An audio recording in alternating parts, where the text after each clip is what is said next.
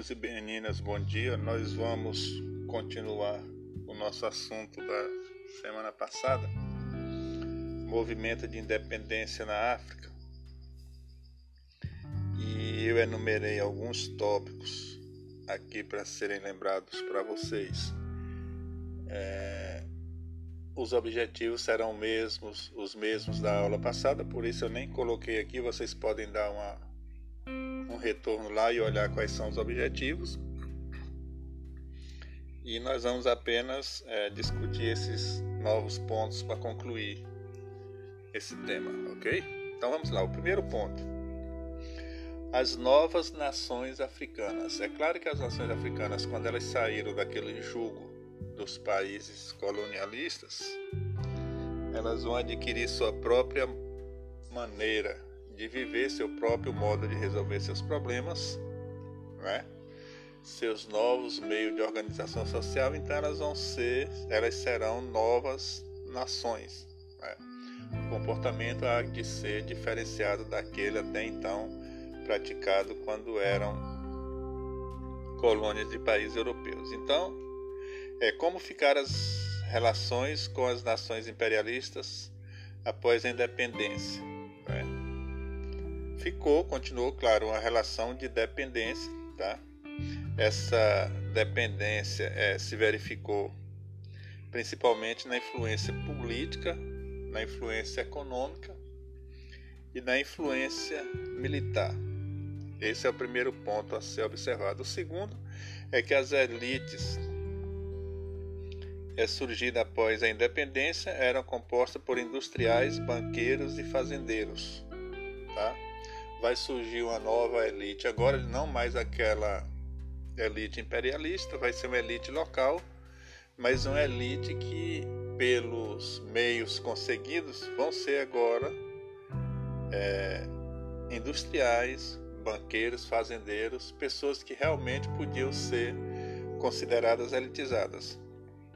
E finalmente, dentro desse primeiro tópico, mantiveram o mesmo modelo de exploração econômica, ou seja, Apesar das mudanças, das novas maneiras adquiridas, a exploração econômica vai continuar baseada naquele sistema do imperialismo.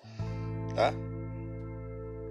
Outro ponto que nós devemos observar aqui, e, e para esse ponto nós dividimos ele para uma melhor compreensão em cinco subpontos, tá? Ou melhor, nós segmentamos a África tá certo? Características regionais da África independente, tá certo? Então vejam bem, essas características que vão surgir agora, que vão ser lembradas para vocês, que vão ser colocadas diante de vocês, são características da África enquanto países independentes, não mais países colônias é, das potências imperialistas, mas países que estão andando por si somente, ok? Vamos lá no norte da África. A integração cultural tá, é uma das características no norte da África, aqueles países ali da, de acima do, do Saara, eles vão conseguir manter a sua integração cultural ou construir, se preferirem, a sua integração cultural. A maioria da população compartilha os costumes muçulmanos, tá? E o Egito e o Marrocos têm suas formações facilitadas pela coesão de suas populações. O que quer dizer isso? Que havia um entendimento, havia um, uma confraternização entre as populações de Egito e Marrocos, tá?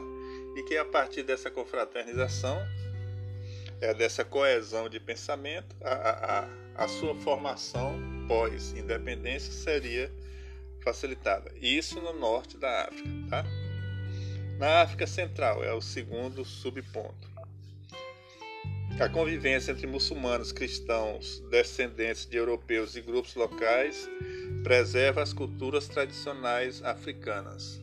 Ou seja, vai haver uma coesão também de, de pensamento entre três grupos distintos, quais sejam os muçulmanos, os cristãos que vêm descendendo de europeus e os grupos locais, tá? Eles conseguem fazer com que a, a, as tradições culturais sobrevivam. Região rica em extrativos, tá certo? Quais seriam esses extrativos? Diamante, cobre, urânio, manganês e petróleo, tá? E finalmente o predomínio da savana e das florestas tropicais. Isso dentro do espaço geográfico.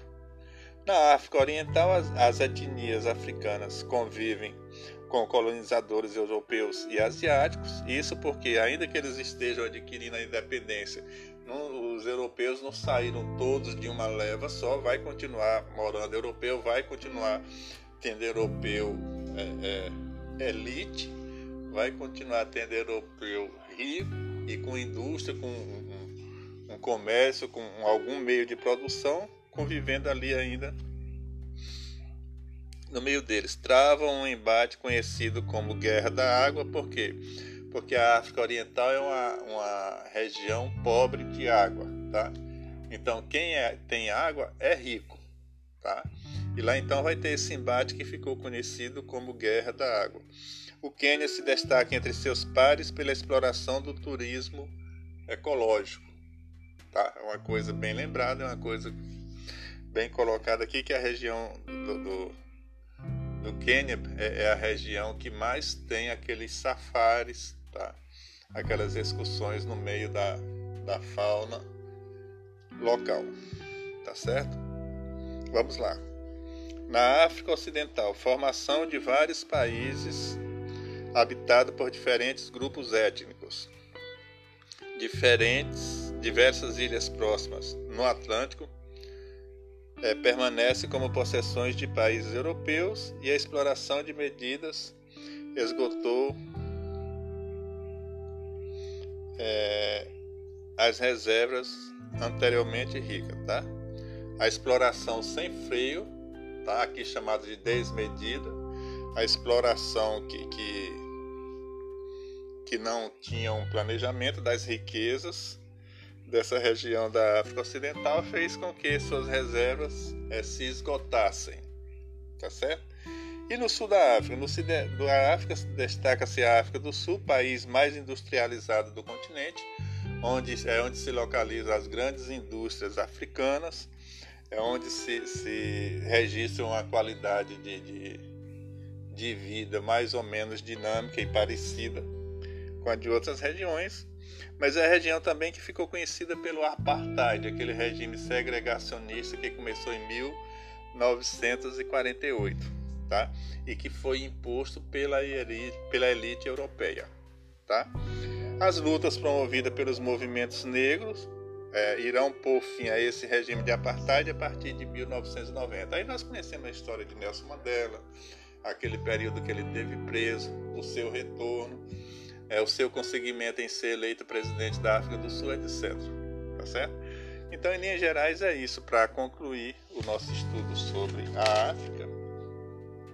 Sobre a África independente, é claro que existem ainda muitas coisas que poderiam ser discutidas, mas nós temos que segmentar nossos estudos a fim de que nós acompanhemos o nosso calendário, ok? É isso aí. Qualquer dúvida, entre em contato comigo. Bons estudos e até a próxima aula.